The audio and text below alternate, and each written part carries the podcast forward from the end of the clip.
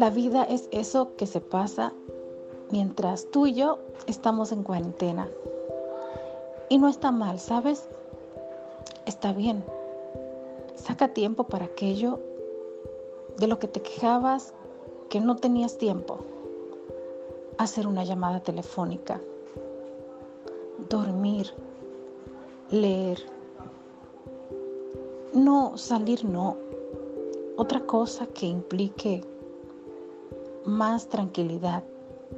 Pensar. Pensar sin el ruido mental de lo que voy a tener que hacer mañana o pasado mañana, cuando esté en el trabajo o en la cafetería o cuando tenga que visitar a alguien.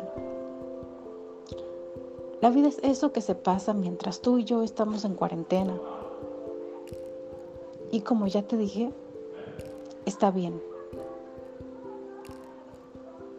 Se nos está dando un respiro y al mismo tiempo la naturaleza se está tomando un descanso de todos nosotros.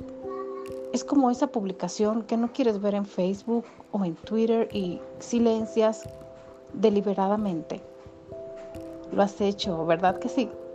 Pues a la naturaleza también le llegó su tiempo de hacer lo mismo con nosotros, que somos tan destructivos y que no pensamos en que eso que hoy sentimos que nos sobra, mañana nos puede faltar.